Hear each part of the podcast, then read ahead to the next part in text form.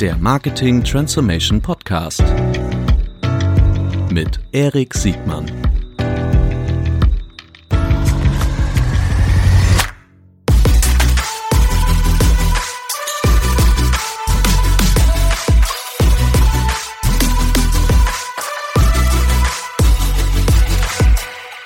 Herzlich willkommen zu einer neuen Folge des Marketing Transformation Podcasts. Heute mit einer meiner Lieblingspersonen aus der deutschen, wenn nicht sogar gar aus der europäischen VC-Szene, Jörg Binnenbrücker. Hallo Jörg. Hallo Erik. So, schön, schön, dass du dir Zeit genommen hast. Du bist ja schon, ich für mich bist du einer der, der schillerndsten, präsentesten äh, Personen, einer, der schon ganz lange dabei ist und trotzdem immer noch äh, in, der, in der ersten Liga hier, hier spielt. Ist ja nicht selbstverständlich, auch im VC-Geschäft. Ähm, Erzähl mal kurz was über dich, über dein Portfolio und dann steigen wir gleich ein. Ja, äh, ich bin der Jörg. Äh, ich mache seit 15 Jahren Venture Capital, spiele oft auch in der zweiten Liga, nicht nur mit meinem Fußballverein, dem ersten FC Köln, sondern auch ab und zu mit den Startups. Das gehört zum Geschäftsmodell, weil manchmal hat man Champions und manchmal hat man halt auch Absteiger im Portfolio. Ja. Ähm, ich habe meine Karriere angefangen ähm, beim Hightech Gründerfonds, als der frisch gegründet wurde quasi. Wann war das? Konnte da lernen. Also hat der Gründerfonds war 2007, nee 2005, 2005, mhm. 15 Jahre, 2005. Mhm. Da war ich zwei Jahre. Dann wurde ich ähm, abgeworben von dem Verlagshaus hier in Köln, von Dumont und habe für die ähm, die Venture-Einheit aufgebaut. Damals kann man schon sagen, nach dem Vorbild Holzbrink, die so als erste im Markt waren und äh, das Thema halt äh, vorangetrieben haben mit Startups. Ähm, das war natürlich eine große Chance für mich ähm, ich war einer der ersten dann im Markt, neben klassischen Investoren damals wie Wellington, äh, 3i, TVM, die heute ja eher Dinosaurier sind und die man nicht mehr so richtig sieht. Äh, habe das aber überlebt, äh, habe da ein ganz gutes Portfolio aufgebaut bei Dumont, ähm, klassische E-Commerce-Themen oder Plattform-Themen. Also jeder kennt Lieferando, das war einer meiner, meiner ersten Deals, der dann auch ganz gut gelaufen oh, ja. ist. Mhm. Äh, wir hatten aber auch Marketing-Themen wie Plista, was heute noch jemand kennt, was wir irgendwann an WPP verkauft haben.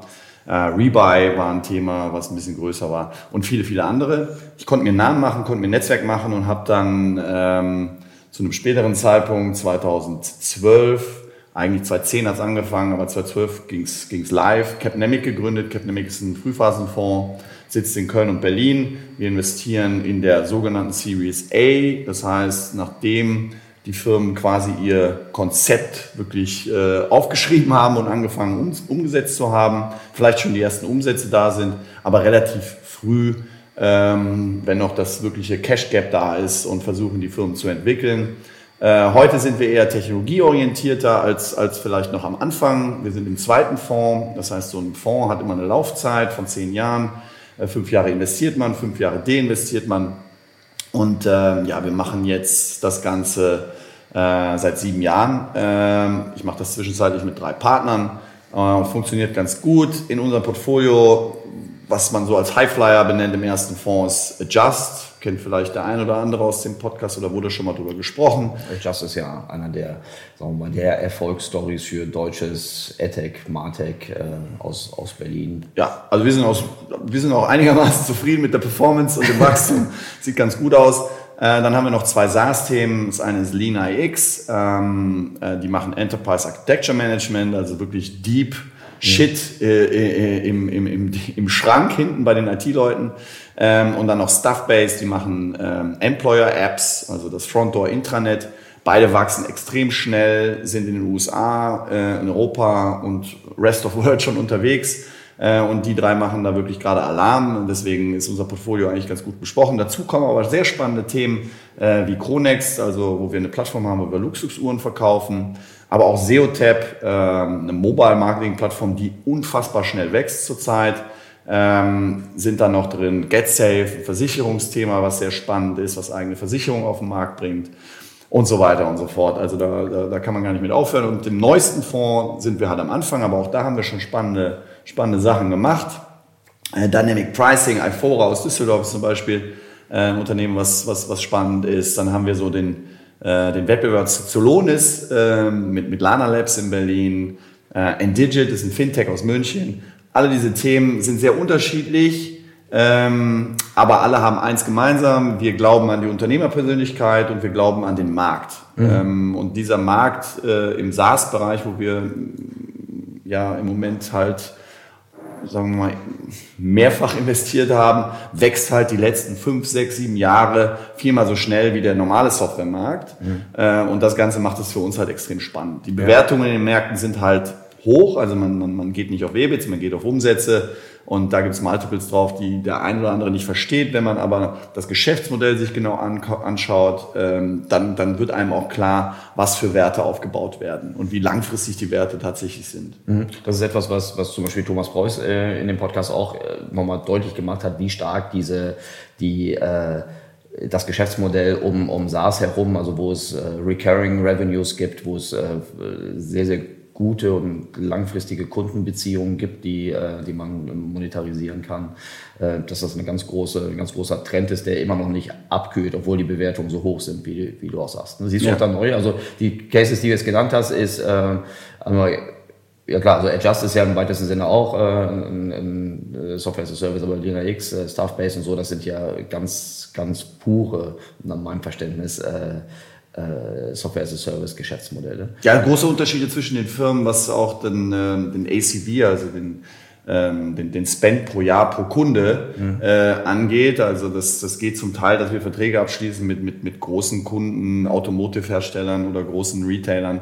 ähm, über eine Million im Jahr. Mhm. Ähm, und das ist dann natürlich sehr spannend, wenn so eine Firma wirklich 100.000 Euro pro Monat an, an so einen Softwarehersteller mhm. gibt, weil halt Effizienzen gehoben werden und er sein Business einfach besser machen kann. Mhm.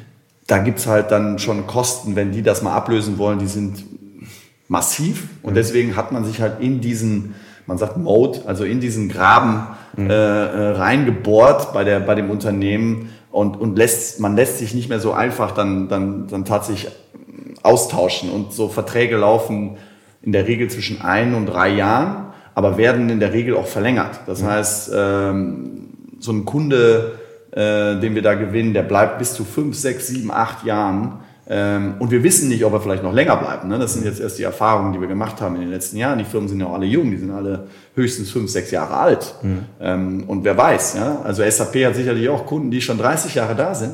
Und äh, das ist halt auch die große Chance von diesen Playern. Ja, und vermutlich auch eine ganz andere Herausforderung, da werden wir gleich zu sprechen kommen, was zum Beispiel das Marketing-Setup und die, die, die Marketing-Practice und Intelligenz irgendwie angeht. Als wir uns vor womöglich zehn Jahren kennengelernt haben, war noch alles irgendwie sehr stark immer noch so E-Commerce dominiert, würde ich sagen. Ne? Das war ja. äh, die große E-Commerce-Welle, die war sicherlich schon, auch weiß ich gar nicht mehr, also egal, aber damals waren wir sehr stark in transaktionsorientierten Geschäftsmodellen äh, unterwegs. Ne? Ich glaube auch du mit deinem, mit deinem damaligen Portfolio ja. äh, sehr stark. Äh, jetzt hat sich das nach und nach gewandelt, wenn du so auf ein Unternehmen drauf guckst. Ne? Also es gibt da vermutlich so zwei relevante Phasen. Äh, vermutlich sollte man als Investor immer drauf gucken, aber einmal irgendwie, äh, bevor du den Deal machst, äh, im Zuge der ganzen Evaluierung der DDs etc., wo du dann Investmenthypothesen irgendwie aufstellen musst und weiterentwickeln musst und dann, wenn du das Portfolio dann irgendwie, also dein Unternehmen äh, unterstützt äh, auf, dem, auf dem weiteren Werdegang irgendwie bis zu, bis zu deinem Exit. So, so stelle ich mir so eine Journey aus deiner Perspektive vor. Absolut. Wie guckst du da, wie guckst du da auf Marketing drauf? Ja, oft sind die Firmen halt noch so jung, dass äh, selbst deine Marketingstrategie noch nicht vorliegt, sondern erstmal das Produkt gebaut wurde und vielleicht ein, ein POC da ist. Nichtsdestotrotz erwarten wir... muss man sagen, Proof of Concept. Ah, Proof of Concept, mhm. ja. Oder ein MVP, ja, ja. Minimal Viable Product. Ähm, aber nichtsdestotrotz erwarten wir halt, dass das Setup äh, zumindest geplant ist, wie sie Marketing angehen wollen, weil Marketing auch im Softwarebereich essentiell ist, damit man Erfolg hat ähm, und das Cash Gap äh, bis hin äh, zur Profitabilität halt geschlossen werden kann.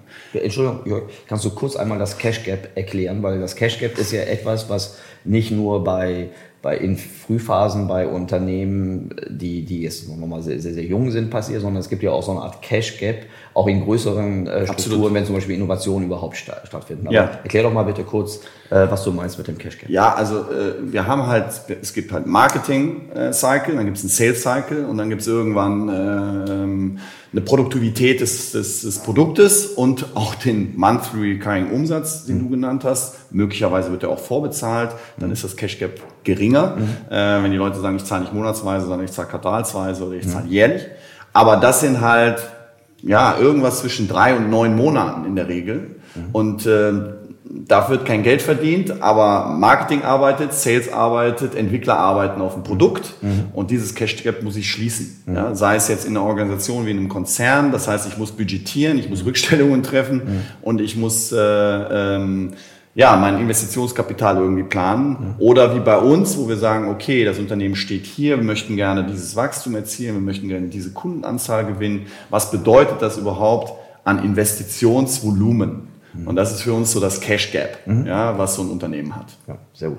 Total gut. Ich hoffe, verständlich genug. Absolut ja. verständlich. Ich will das einfach nochmal, weil das ist ja, wir haben ja eine relativ äh, breite Hörerschaft, habe ich, hab ich festgestellt. Ja. Und manche sind super natürlich versiert, weil sie zum Beispiel selbst Gründer sind oder im VC-Umfeld unterwegs sind. Die, also die, denen ist das klar.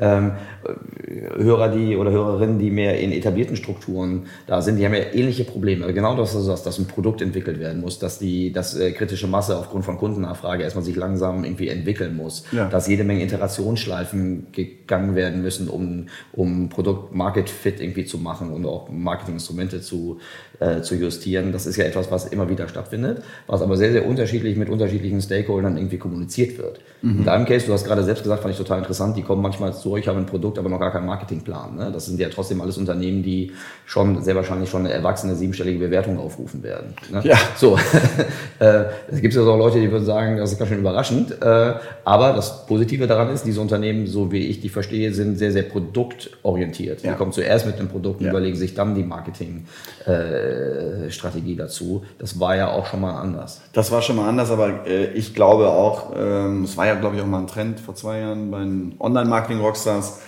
dass das Produkt immer noch im Mittelpunkt stehen muss, gerade bei diesen Software-Themen. Deswegen ist das Produkt so wichtig, weil wenn ich kein Produkt habe, was nachhaltig meinem Kunden hilft, kann ich Marketing machen, äh, bis der Arzt kommt. Ich werde halt keine keine hohe oder lang, langfristige Customer Lifetime aufbauen. Ich werde keinen guten Kundenwert aufbauen können. Ich werde keine, jetzt kommt wieder ein Fremdwort, keine Account Expansion machen können, kein Upsell machen mhm. können mit dem Kunden, was halt in diesen Cases, in die wir investieren, super wichtig ist. Mhm. Also wir versuchen reinzukommen in Kunden, äh, und versuchen die dann natürlich dann zu entwickeln mit neuen Features, mhm. mit neuen Produkten, aber auch mit dem Rollout äh, von solchen Produkten, weil oft wird, wird so eine Software nicht komplett über die Organisation ausgerollt, sondern erstmal in kleinen Units getestet. Mhm. Dann muss das Produkt überzeugen, damit ich mhm. tatsächlich dann äh, die Gesamtorganisation mit 200.000, 300.000 Leuten halt erreichen kann. Mhm. Ähm, deswegen ist es, ist es äh, extrem wichtig, dass das Produkt stimmt, aber ein gutes Produkt und schlechtes Marketing funktioniert halt auch nicht. Mhm. Ähm, insofern ist die Strategie dahinter, äh, wenn wir einsteigen, schon extrem wichtig. Wir möchten halt mit Leuten zusammenarbeiten, die eine Awareness dafür haben, was sie tun müssen, wen sie einstellen müssen, welche Kompetenzen sie haben und welche Skillsets vielleicht noch, noch fehlen und welche ergänzt werden müssen. Ähm, oft ist noch kein CMO ähm, oder klassischer Marketeer in der Gründungstruppe dabei aber wichtig ist das Verständnis der Gründer, äh, was fehlt und wen man einstellen muss und welche Qualität das haben muss. Mhm. Und wie eng so ein Marketeer halt mit, der, mit, der, mit dem CEO, CEO, aber vor allen Dingen auch mit dem CSO, also mit, den, mit, der Sales, mit dem Sales Department zusammenarbeiten muss, weil die zwei ähm, Business Units sehr, sehr stark miteinander arbeiten müssen und verschwimmen. Irgendwie bei diesem Softwareansatz. Mhm. Ja, das war beim E-Commerce-Thema damals ganz anders. Ja, als ich angefangen habe und wir haben diese transaktionsbasierten Modelle finanziert, da ging es damals hauptsächlich um Google ja, mhm. und äh, diese Kanäle. Es gab selbst noch nicht diese Plattformen wie, wie, wie Facebook in der Stärke und, in, und, und Instagram. Social gab es noch gar nicht. Mhm. Ähm, und heute ist der Anspruch an einen CMO halt sehr viel umfassender. Ja? Der muss alle Kanäle können, der muss vielleicht noch TV äh, können, der muss Social verstehen, der muss vor allen Dingen Produktmarketing verstehen, mhm. Content Marketing verstehen äh, das Schlagwort Account-Based Marketing verstehen, der muss seine Kunden weiterentwickeln. Mhm das lässt sich ja nicht alles in einer Person festhalten, aber das Verständnis muss da sein und dann muss dieses Team halt aufgebaut werden. Also mhm. dieses Marketing-Team heute ist sehr viel breiter und sehr viel größer vielleicht als, äh, als früher, als ich halt nur so ein paar Kanäle hatte. Ja, und ähm, trotzdem wird ja dadurch die die Spezialisierung nicht, nee, nicht hinfällig. Ne? Du musst da nicht beides haben, eine super enge Verzahnung in Absolut. alle Produkt- und Kundensegmente und Kundenbedürfnisse und muss trotzdem noch exzellent sein auf den, auf den heute kann man sagen, Basics. Ne? Klar, also wir haben den Performance äh, Marketing Manager in der Firma, ja, dann haben wir den Content Marketing Manager in der Firma und es läuft halt alles irgendwo zusammen und ich brauche halt jemanden, der das Verständnis hat, wie, wie bringe ich diese Sachen zusammen. Ja? Und in den einzelnen Kanälen brauche ich Exzellenz. Ja, und das versuchen wir halt abzuklopfen, äh, ob das Verständnis dafür da ist, bevor wir einsteigen und dann auf der Reise, wir sind meistens so zwischen fünf und acht Jahren in so einer Firma äh, äh, investiert, bevor wir dann versuchen, das wieder zu exiten. Ähm, und in, auf dieser Reise versuchen wir halt ähm, ja bei den Einstellungen und bei den Planungen, bei den Organigrammen zu unterstützen mit den Sachen, die wir gesehen haben. Wir sind natürlich nicht allwissend, sondern wir versuchen halt einfach nur unsere Learnings aus den Jahren ähm, ja, zu duplizieren oder Fehler nicht zweimal zu machen und äh, die Leute zu unterstützen. Dann arbeiten wir mit Partnern zusammen, die vielleicht mal Assessments machen, um sagen zu können, ja, das fehlt, das ist aber auch gut. Ja, ähm, es fehlt ja auch oft das Verständnis für das, was gut ist, sondern es wird immer nur das Schlechte gesehen. Auch das ist wichtig für uns. Ja. Ähm, insofern, äh, weil das Ganze wird natürlich von einem potenziellen Käufer äh, zum Zeitpunkt des Kaufes in einer vielleicht noch tieferen Art und Weise eh vorgenommen. Und da muss ich vorbereitet sein, da muss ich gut aufgestellt sein und es wird meinem Geschäft natürlich auch gut tun, wenn ich die richtigen Leute habe. Ja, okay. Die, ähm, du bist äh, so mal mit, mit, Adjust äh, im weitesten, ich weiß gar nicht, ob die sich als, als AdTech oder Martech äh, positionieren, ist ja. Ja, äh, Martech ist das, das frühere AdTech. Also, äh, also die Begrifflichkeiten sind ja sehr verschwommen, aber Ja. ja, wir, Sie sagen, Sie sind kein AdTech. Ähm, das hat auch damit zu tun, dass AdTech gerade schlechter bewertet ist am Markt, ja. sondern versuchen das dann auf, äh, auf andere Begrifflichkeiten runterzubrechen. Am Ende helfen Sie halt äh, App-Betreibern ähm, halt besseres Geschäft zu machen, effizienter zu sein und ihre Kunden besser zu erreichen. Ja. Ja. Aber wie gesagt, also zweifelsweise ist es ja irgendwie an der, an der Schnittstelle zwischen, zwischen Absolut. diesen eh schon überlappenden äh, Welten. Die, ähm, siehst, du da, siehst du da in Zukunft noch, noch mehr, wie siehst du die Trendkurve für, für AdTech und oder Martech in der Zukunft? Na, ich glaube, das hört nicht auf. Also äh, wir reden über, äh, man geht wieder zu klassischen Kanälen zurück ähm, und macht Print und macht, macht Mailings und macht dies und das. Aber insgesamt, der ganze Markt digitalisiert sich immer, immer weiter. Marketing Automation spielt eine Rolle. Und deswegen äh, glaube ich, dass es Player geben wird, die bestimmte Dinge konsolidieren, besser machen und so war es immer. Äh, und das wird AdTech sein. Ja, da wird Technologie hinterstecken. Da wird vielleicht dann, da werden andere Technologien eine Rolle spielen, wie Sprache, äh, äh, mehr, mehr, mehr AI, obwohl ich das hasse, das Schlagwort. Aber es wird, es wird einen größeren Maschinenraum geben. Es wird noch mehr automatisiert sein, weil alle AdTech-Themen von früher und alle DMPs und alles, was wir gesehen haben und Programmatic, was sich ja alles schon sehr, sehr digital anhört, hatte immer noch sehr viel manuellen, manuellen Einsatz. Ähm, und zwar große Buden mit vielen Leuten. Und ich glaube, das wird sich nochmal ändern. Und da wird es noch, äh, glaube ich, sehr, sehr smarte Herangehensweisen geben, die das Ganze aufbrechen. Und das ist für uns natürlich interessant. Wir wollen, wenn solche Trends entstehen, halt früh dabei sein, um halt äh, solche Firmen zu begleiten und dann äh, hoffentlich zum Erfolg zu führen. Ja, warum, äh, das war gerade so, ein- so ein Halbsatz, äh, warum kannst du AI nicht mehr hören? Oder Nee, weil AI ist eigentlich ja überall drin und das äh, AI basiert, äh, wenn man heute nicht AI basiert irgendwo auf einen, einen Pitch-Deck schreibt oder in seine Produktbeschreibung schreibt, dann wird man ja nicht mehr ernst genommen. Ähm, aber da, wo AI draufsteht, ist meistens kein AI drin, äh, sondern sehr viel manuelle Arbeit.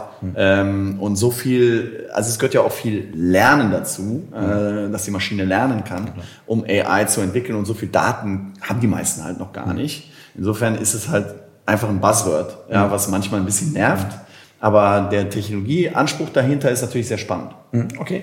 Ähm, kannst du das an deinem Dealflow erkennen? Also klar, offensichtlich kannst du erkennen, dass äh, überall jetzt AI draufsteht, aber jetzt, äh, wenn wir noch mal rein auf die, auf die, auf die äh, europäische Martech, ich unterstelle, dass du ein bisschen mehr europäische Player äh, siehst als, als, als andere. Ähm, also als, als der Durchschnitt und dass die US-amerikanischen Plays sehr wahrscheinlich äh, ausreichend Go-To-Adressen haben in ihren Heimatmärkten.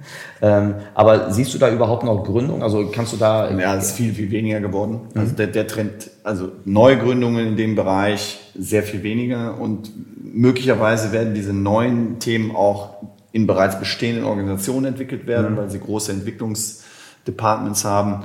Ähm, wie gesagt, äh, Investoren scheuen sich im Moment in AdTech zu investieren. Mhm. Die Exit-Märkte geben die Bewertungen nicht mehr her, äh, die mal bezahlt worden sind. Mhm. Äh, insofern ist das im Moment, ähm, man könnte sagen, äh, das Tal der Tränen, aber meistens ist das Tal der Tränen für Investoren und für VCs der Beginn von großen Gewinnen, äh, weil in, in, in sogenannten Downturns von Märkten macht man eigentlich die besten Investments. Mhm. Die Preise sind halt unten. Mhm. Ähm, aber äh, es verläuft alles in Kurven, deswegen glaube ich auch daran, dass das Thema zurückkommt. Mhm. Aber im Moment ist es tatsächlich ein bisschen am Boden. Könnte es auch sein, dass es eine nächste Generation an EdTech und MarTech äh, Anbietern gibt, die sich schon auf die Bedürfnisse zum Beispiel von diesen ähnlicher, also statt Subscription, äh, statt äh, transaktionsbasierte ja. Modelle eher diese Subscription-Modelle haben, wie jetzt in, in, in Absolut. Äh, also genau, also die, die, nennen, die nennen sich halt nicht mehr EdTech, sondern mhm. die nennen sich dann Tools, mhm. äh, entweder für Sales, Marketing oder sonst was. Und die, die kommen natürlich nicht wie, wie Pilze aus dem Boden, aber die gibt's vermehrt. Ja, also die halt Unterstützung für, für SaaS-Companies geben, in welcher äh, Weise auch immer, äh, im Sales oder im, im Marketing. Und da das so verschwommen ist, ist es halt nicht mehr klassisch AdTech. Ja, das stimmt. Das ist, ist so ein bisschen so, was du eingangs sagtest, dass die, die, die, die Wertschöpfung halt viel besser verzahnt wird zwischen Produkt und Kunde und, und Kanälen und deshalb auch diese Tools nicht mehr so rein äh, Marketing-Tools genau. oder AdTech-Tools sind, sondern für alles geht. Ähm, hast du so, mir fällt jetzt so ein, ich muss ja selbst drüber nachdenken, was ich damit meine, aber sowas wie eine Recurly zum Beispiel, eine, eine Plattform, zum die jetzt zum Beispiel das, das, das Handling für, für äh, Abos im weitesten Sinne für, genau. für die SaaS-Companies übernimmt, was ja so eigentlich auf der anderen Seite total naheliegend ist, auf der anderen Seite eine super Spezialisierung, was diesen Markt ja noch nicht lange gibt. Absolut.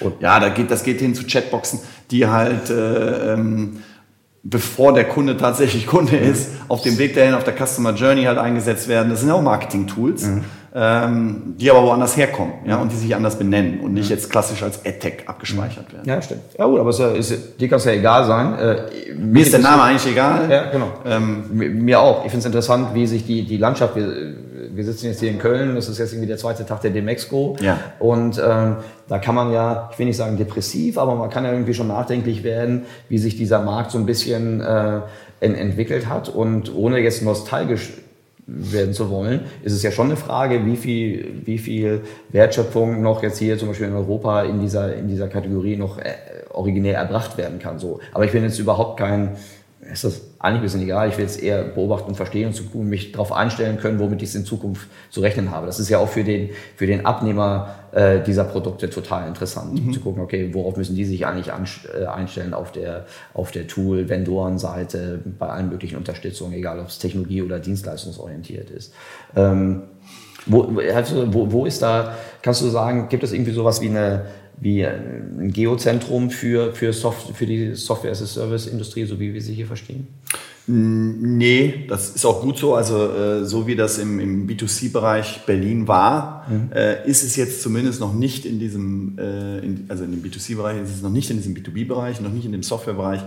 Das kommt oft aus, aus ähm, sage ich mal, wissenschaftlichen Zentren, aus Clustern. Also Karlsruhe ist eins äh, mhm. mit dem KIT. München ist ein starkes äh, äh, Terrain für, für Software. Aber Berlin natürlich durch diese Attraktivität der Stadt und durch, äh, sage ich mal, die Internationalität und die, die, die Hinzuwanderung von sehr guten Software-Talenten äh, holt da immer weiter auf. Und auch da spielt Berlin schon eine große Rolle. Aber hier in Köln oder auch auf dem Ländle äh, gibt es immer wieder Firmen in dem Bereich, die spannend sind. Also wir haben eine Firma in Chemnitz, das ist Stuffbase, mhm. ähm, die wächst unglaublich schnell. Ähm, und ja, ich hätte es nicht für möglich gehalten. Ich habe auch immer gesagt, wollt ihr nicht nach Berlin ziehen? Mhm. Aber nein, äh, sie machen das aus Chemnitz. Äh, da sitzen irgendwie 200 Leute, es sitzen auch schon 30 Leute oder 20 Leute in Amsterdam, es sitzen schon äh, 40 Leute in New York. Ähm, und in Dresden und hier in Köln sitzt der Vertrieb. Mhm. Also äh, das ist das neue sage ich mal, das New Work, also mhm. distribuiertes Arbeiten, funktioniert ausgezeichnet. Äh, aber ich sag mal, der Kernel, der Kern des Ganzen ist halt Chemnitz. Ja? Mhm. Chemnitz ist jetzt nicht so, äh, sage ich mal, das Software-Epizentrum äh, von Europa, wird aber möglicherweise wird selten genannt, ja. ja, wird selten genannt, aber äh, möglicherweise äh, wird dann irgendwann jeder mal darüber sprechen. Ja? Mhm. Ja gut, oft, äh, also Berlin ist ja auch durch ganz wenige Initialfunken damals. Äh, so ja, ich glaube jetzt nicht, Chemnitz wird nicht das neue Berlin. Äh, ich glaube, das ist auch schon eine Ausnahme, aber wir haben uns halt äh, auf den Zettel geschrieben, dass wir nicht nur nach Berlin schauen dürfen, ja. Äh, sondern eigentlich über das ganze Land schauen müssen, uns an den Universitäten orientieren müssen, wo kommen ähm, halt smarte Leute raus, die Technologie entwickeln.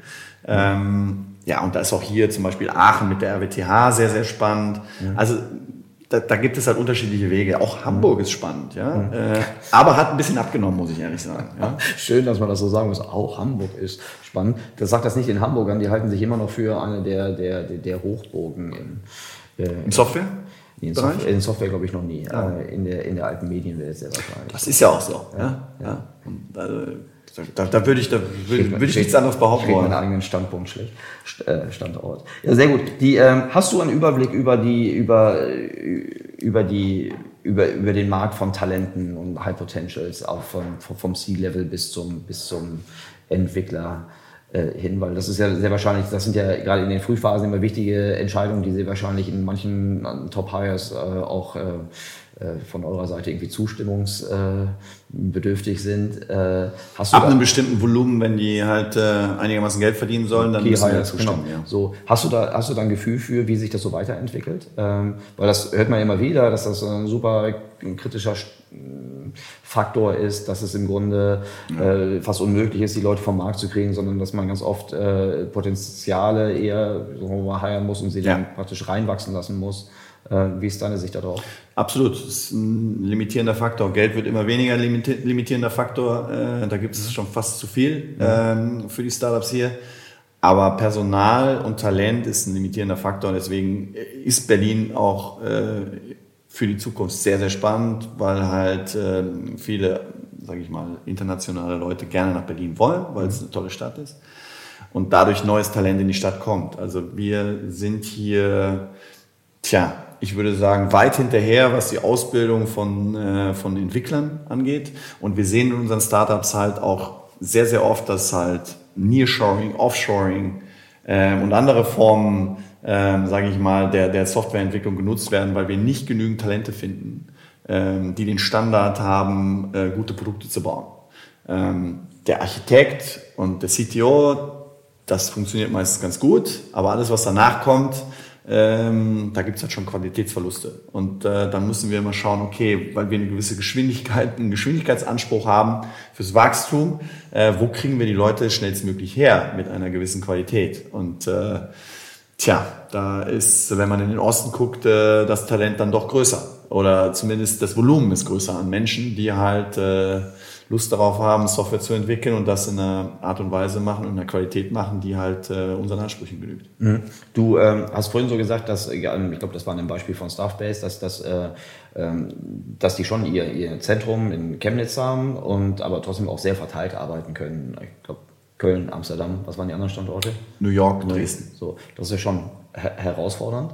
Ähm, Hast du auch schon Fälle erlebt, wo das Zentrum einer Company aus, aus sagen wir mal, etablierteren Standorten, wie jetzt im weitesten Sinne Deutschland, irgendwie in andere Standorte gegangen ist, wie zum Beispiel, man hört immer wieder, äh, sagen wir mal, Portugal als äh, damals rein eher ent durch Entwicklung getriebener, also durch die, durch die mhm. Entwicklerkapazitäten, die dort da sind, aber teilweise auch Unternehmen, die überlegen, komplett ihre Headquarters in solche Märkte zu, zu verlegen. Siehst du das oder ist das eher eine Nische? Ich sehe das aber nicht in unserem Portfolio bisher. Also in unserem Portfolio kommt es mal vor, dass äh, äh, man einen Sprung über den Teich macht. Also wir haben ein Unternehmen, was in Berlin gestartet ist, was heute in Boston sitzt, mhm. äh, mit dem Headquarter auch und dann auch die Unternehmensform geändert hat. Das sehen wir, weil dann der, der amerikanische Markt äh, halt sehr, sehr interessant war für das Unternehmen. Mhm. Aber ähm, wir sehen das natürlich bei, bei, bei sag ich mal, befreundeten Investoren und, und, im Umfeld schon, dass der eine oder andere darüber nachdenkt, aus unterschiedlichsten Gründen halt den Standort zu wechseln. Aber in der Regel ähm, glaube ich, dass Deutschland immer noch ein sehr, sehr spannender Standort ist und noch ein Standort ist, wo man was bauen sollte und bauen kann. Mhm. Man kann heutzutage aber natürlich äh, über die Ländergrenzen hinausschauen und sich äh, Talente besorgen und man kann andere Standorte aufmachen. Das ist sehr viel leichter. Ähm, Und deswegen glaube ich, muss man nicht immer direkt den kompletten Standort wechseln, um mhm. halt sich äh, weiterzuentwickeln. Mhm. Du bist ja schon sehr lange in dieser, in dieser Frühphasen durch Innovation getriebenen äh, VC-Welt da. So, auch wenn du am Anfang so sehr, sehr dicht, ich weiß nicht, war, war die Dumont-Zeit, würdest du das immer noch als, als Corporate Ventures beteilen oder war das in der Nähe? Ich wollte ja von Anfang an kein Corporate Venture machen. Ja. Ich habe denen gesagt, also das macht keinen Sinn. Mhm. Äh, ich kann jetzt nicht zum, zum Startup gehen und sagen, pass mal auf, ich habe hier äh, Kölner Stadtanzeiger Express und die Mitteldeutsche Zeitung und ich kann nicht ganz groß rausbringen. Ähm, das war damals schon sehr schwierig und eine Reichweite, die nicht unbedingt äh, 100% erfolgsversprechend für Online-Kanäle war. Ähm, insofern habe ich Ihnen gesagt, wenn ihr jetzt hier was lernen wollt, und darum ging es in erster, in erster Hinsicht, und vielleicht Themen finden wollt, die euer äh, Kerngeschäft äh, unterstützen, dann lasst mich mal machen. Mhm. Ähm, und äh, wir suchen einfach die besten Unternehmer. Mhm. Und äh, wir fragen jetzt nicht, wie das üblich ist in Corporate Venture Einheiten, die Business Unit, ob das zu uns passt. Ja. Äh, das heißt, es war eher eine getriebene Entscheidung. Ist das Unternehmen vielversprechend, überzeugter Unternehmer und mhm. ist der Markt groß genug. Mhm. Und ähm, dann hat sich aber herausgestellt, ähm, dass die Themen irgendwie doch alle auch zu einem Verlagshaus passen. Mhm. Okay. Ähm, und das war irgendwie dann mein Ansatz. Also insofern habe ich nie wirklich Corporate Venture gemacht. Okay. Der Punkt, worauf ich hinauf wollte, ist, was können andere Unternehmen, die jetzt nicht äh, ihr Kerngeschäft durch, durch, in, durch, durch Investing irgendwie betreiben. Äh, was können andere Unternehmen, die vielleicht in eher etablierteren Geschäftsgebieten unterwegs sind, was können die von der, von der Venture-Welt lernen, also gerade von den Unternehmen? Es gibt ja viele Sachen, die sind vermutlich irgendwie systemimmanent, dass die im Grunde zwar sich das angucken können, aber im Grunde nicht handlungsfähig sind. Aber vielleicht gibt es auch Elemente oder Taktiken, Strategien, ähm, wo auch die etablierteren Player ähm, von den innovativeren, schnelleren Playern etwas lernen können. Ja, ich glaube sehr, sehr viel. Ja, also ähm, deswegen haben wir den Fonds so aufgesetzt, äh, wie wir ihn aufgesetzt haben, weil ich gesagt habe, ich möchte eigentlich als Investoren klassische große Corporates haben, Konzerne mhm. haben, die äh, keinen eigenen Weg in diese Startup-Welt finden, ähm, die mit den Startups zusammenarbeiten wollen, aber irgendwie keine Plattform haben oder mhm. nicht glaubwürdig sind für, mhm. für Startups. Mhm. Ja. Glaubwürdig? Ja, wenn jetzt zum Beispiel äh, irgendein ähm, großer Konzern Accelerator macht mhm. und dann die besten Startups einlädt, da werden nicht die besten Startups kommen was eine Vorselektion gibt. Das machen nur Startups, die woanders. Genau, das ist eine, äh, ist eine adverse Selektion. Das ja. heißt, da kommen die hin, die woanders keinen Platz gefunden haben. Ja. Das sind nicht unbedingt die Besten. Mhm. Äh, heißt aber nicht, dass da ein Gewinner dabei sein kann. Ähm, aber das ist ja nicht das, was man will. Mhm. Äh, insofern muss ich mir irgendwo Plattformen schaffen, die unabhängig sind als mhm. Konzern. Aber ich muss Zugriff haben. Mhm. Ich muss halt ähm, den, den, den, den Knowledge-Transfer sicherstellen. Und das ist das, was wir hier mit unserer Plattform versuchen. Das heißt, wir haben äh, die Sparkassen dabei, wir haben die AXA dabei, Cisco ist bei uns investiert. Mhm. Und wir geben quasi unseren Dealflow äh, oder wir teilen unseren Dealflow mit denen, fragen immer, welche Themen interessieren euch mhm. und versuchen dann diese Unternehmen, diese jungen Unternehmen mit diesen etablierten Unternehmen zu vernetzen, mhm. aber eigentlich schon immer mit einer Idee, mhm. was könnte äh, euch gegenseitig interessieren? Ist ja. es eine Partnerschaft? Ist es vielleicht ja. irgendwann mal ein Investment? Ist es eine, eine auf der Produktseite? Ähm, und das, glaube ich, ist der richtige, der, die richtige Herangehensweise. Das muss man nicht über Venture Capital machen, das mhm. kann man auch über andere Formen machen, aber man muss eine unabhängige Plattform suchen. Okay, das ist super interessant. Aber es hilft sicherlich auch so, so einen harten Anker zu haben, wie zum Beispiel ein Investment über Venture Capital, als wenn man so unverbindlich auf so einer Plattform machen würde so wie du es gerade beschrieben hast. Die, äh, wie ist das? Ist das ähm, so, so vom, vom, vom, vom Gleichgewicht? Hast du das Gefühl, die, deine, deine LPs, also deine Investoren, äh, ziehen da viel Wissen raus oder sind das eher deine, deine, deine, deine Portfoliounternehmen, die, also musst du das irgendwie ein bisschen animieren, damit dieser Austausch auch wirklich äh, so wirklich intensiv stattfindet oder ist das ein Selbstläufer? Es ist nie ein Selbstläufer, aber du hast halt LPs, die halt wollen und mhm. die halt alles dafür tun und vor allen Dingen, sowas funktioniert ja nur, wenn ich von von der Business-Seite komme, aber vor allen Dingen auch von der, von der äh, Top-Entscheider-Seite. Also wenn, mhm. wenn das nicht von den CEOs oder von der, vom, vom C-Level getrieben ist, dann hat das wenig Chancen. Mhm. Ähm, das ist entscheidend. Manche muss man zu ihrem Glück zwingen, da muss man halt mehr machen.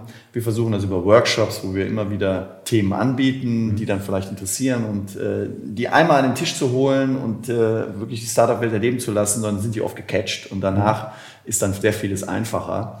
Aber äh, ja, Selbstläufer gibt's nicht. Ne? Mhm. Also man muss schon viel dafür tun. Ähm, Ja, und die Startups, die profitieren eigentlich immer, ja, weil es immer ein potenzieller Kunde ist, ne, mhm. wenn wir sie verdrahten. Mhm. Und sie, wir lernen, okay, wie gehen die mit ihren Kunden um, mhm. weil wir kennen den äh, Investor und wir kennen das Startup. Mhm. Äh, wie sieht der Sales-Prozess dann wirklich aus? Sind wir nochmal näher dran?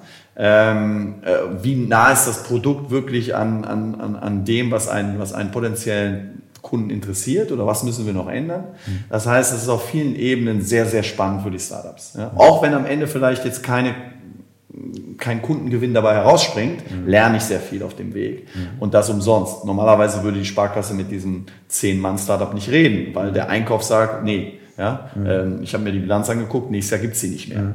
Aber dadurch, dass sie über uns kommen, passiert es dann doch. Ja. Ähm, und insofern ist das, glaube ich, ein großer Vorteil. Kannst du, wenn du sagst, das ist etwas, was ich schon oft äh, gehört habe, so im, im, normalen Leben als auch im Podcast, wenn das äh, C-Level-Involvement, wenn der C-Level nicht neugierig ist und das treibt, dann funktioniert das meistens nicht. Hast du irgendwelche Trigger, die du setzen kannst oder du, wo du einfach Erfahrung gemacht hast, dass du damit mehr Aufmerksamkeit kriegst, um, um C-Levels für diese teilweise auch sehr, sehr äh, schwer zugänglichen Themengebiete, weil sie nicht mehr im eigenen Erfahrungshorizont sind, äh, die dafür zu begeistern? Hast du da Tricks?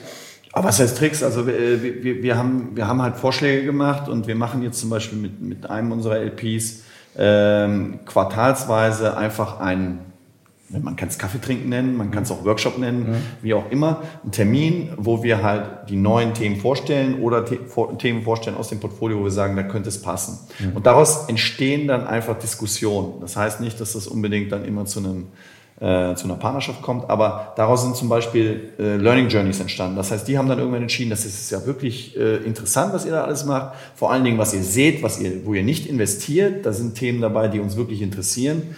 Äh, wie kommen wir denn näher ran? Und da organisieren wir dann Trips mhm. zu, nach Berlin oder nach München oder wo auch immer, machen Termine mit den Startups und dann schicken die C-Level-Leute dann doch ihre Leute, die für dieses Thema relevant sind, dahin mit einem Auftrag. Super. Ja, das, da geht der CEO nicht selber hin, mhm. ja, aber ich habe ihn getriggert, dass er seinen, seinen Mann Bescheid gibt und sagt, hier, fahr mal hin mhm. und guck dir das mal an, gemeinsam mit uns, mhm. weil man braucht immer so ein bisschen Moderation mhm äh, und Erklärung zu einzelnen Themen, damit sie wirklich verstehen, ach so, deswegen ist das für uns interessant. Ah, okay. So die Brücke ja. für. Die Brücke muss gebaut werden, deswegen gebe ich immer den Hinweis, lasst die nicht alleine, ja, ja die, die mhm. Konzerne und die Startups, das wird nicht funktionieren, weil die mhm. sprechen unterschiedliche Sprachen, mhm. meinen aber oft dasselbe. Also nehmt einen Übersetzer mit. Ja. Mhm. Simultan muss nicht sein, aber zumindest jemand, der beide Seiten versteht. Ich weiß, was du meinst. Ja, okay, das, ähm, das finde ich ein super Konzept und das ist ja auch etwas, was man äh, im ich glaube, was man, was man auch sehr gut kopieren kann in seiner eigenen Welt. Also insbesondere dieses Zusammenführen auf regelmäßiger Basis mit einem klaren Auftrag und so eine Art Learning Journey zu machen. Und den Übersetzungsteil, den verstehe ja. ich auch, weil da gibt es vermutlich sagen wir, ganz, ganz leicht Missverständnisse geben, die dann nicht zum Erfolg führen. Sehr gut. Die, ähm, du bist ja schon ganz lange dabei, das habe ich ja schon oft genug gesagt, die, obwohl du so wahnsinnig jung bist, die, äh, sagen wir nochmal, du hast ja ständig die Herausforderung, dass du vermutlich äh, äh, gerade bei den neueren Companies Pitch-Decks kriegst, die sich vermutlich nicht von alleine äh, erschließen, also unterstelle ich mal. Äh, wie hältst du dein Wissen frisch, um wirklich äh, am Ball zu bleiben und weiterhin in der ersten Liga zu spielen? Ja, also wie man es hier in Köln ähm, Gut, also der, der Job ist, äh, ich, ich kann mir keinen schöneren Job vorstellen, weil er halt ähm, dieses Bedürfnis nach Wissen halt jeden Tag stillt. Ja? Weil mhm. wir haben im Jahr so 1500, 1600 Anfragen für Investitionen. Mhm. Äh, wir machen so drei bis fünf Investitionen. Das heißt, wir müssen uns sehr, sehr viel anschauen, um halt rauszufiltern, wo wir investieren wollen. Wir machen dann immer noch Fehler, aber äh, das gehört dazu. Mhm. Ähm, und wir müssen uns, wenn wir so ein Pitch-Deck bekommen und da geht es um eine neue Technologie, natürlich irgendwie einarbeiten. Ähm, und das machen wir äh, erstmal über Research. Äh, wir haben auch natürlich Leute, die Dinge vorbereiten, die uns dann wieder Dinge vorstellen. Und wenn es uns wirklich, wirklich, wirklich interessiert und wir sagen, da müssen wir tiefer einsteigen, dann gehen wir halt auf Experten zu, die dann mit uns wieder Workshops machen, die in die Firmen reingehen, uns mitnehmen, also dann begleiten wir das. Und so lernt man eigentlich jeden Tag unfassbar viel dazu. Vieles kommt auch wieder raus. Also mein Cache ist begrenzt. Ja, mein Prozessor ist auch nicht der schnellste, aber es funktioniert ganz gut. Und ich glaube, ich habe über die Zeit schon echt viele Geschäftsmodelle gesehen, viel gelernt. Aber ich habe immer den Anspruch eigentlich, ähm, dass ich dem Gründer erstmal das Gefühl geben will, dass ich sein Produkt verstehen will, dass ich verstehen will, warum er das macht. Und deswegen dumm Colombo-mäßig nachfrage. Ja? Und dann lerne ich eigentlich am meisten. Ja? Und äh, Gründer, die das ernst nehmen, die sind mir die Liebsten. Insofern, ähm, was wir da noch zusätzlich machen, ist natürlich so Verhandlungsstrategien, Taktiken. Äh, ich mache in zwei Wochen einen Hypnosekurs, weil ich denke, wenn man andere Leute hypnotisieren kann, äh, dann versteht man sein Gegenüber vielleicht noch sehr viel besser.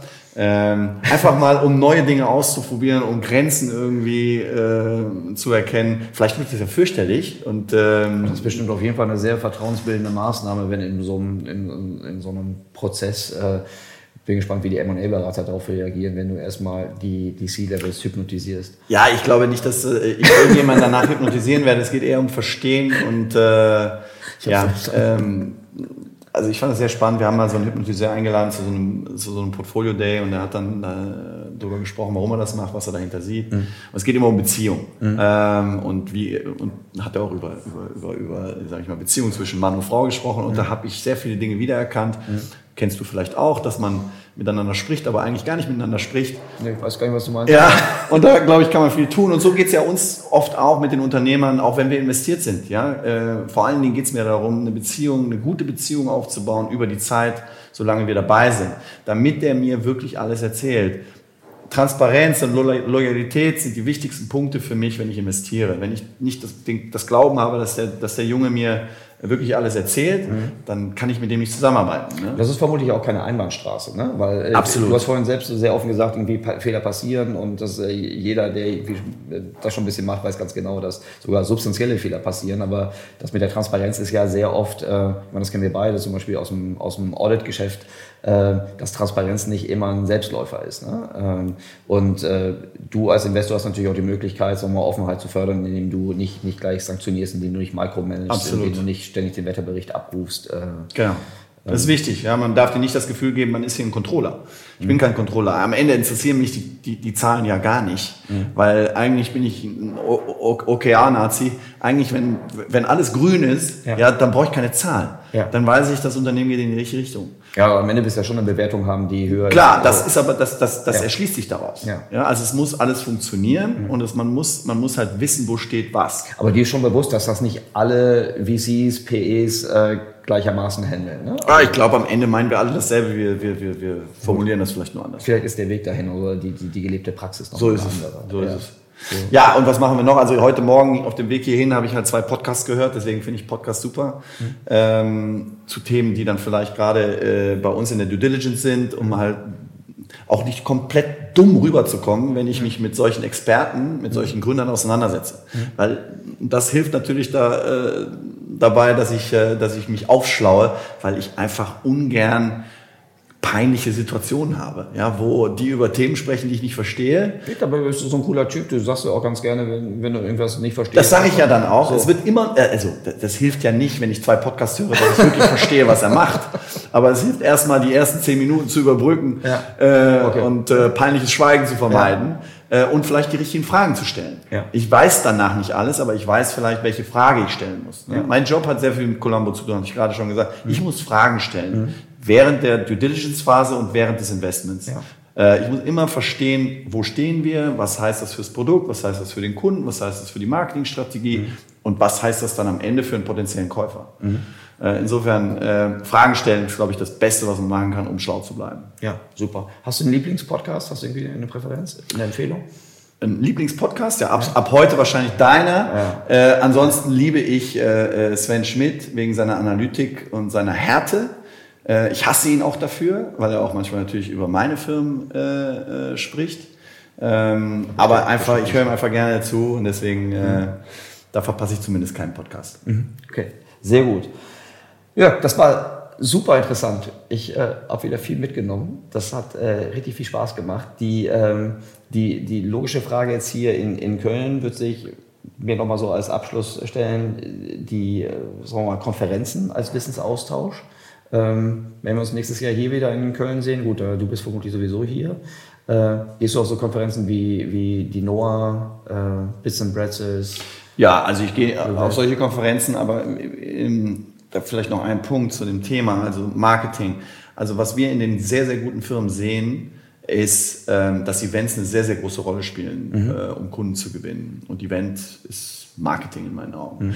Und was halt passiert, ist, dass die wirklich guten Unternehmen eigene Konferenzen bauen. So wie die großen Software-Vendoren, ne? Die Genauso wie die großen Software-Vendoren. Ja, ich war letztes Jahr äh, in Las Vegas auf einer Konferenz von, von AWS. Mhm. Und so machen wir das jetzt in unserem Portfolio mhm. ab einer bestimmten Größe. Das kann man jetzt Klar. nicht machen, wenn man zehn Kunden hat. Mhm.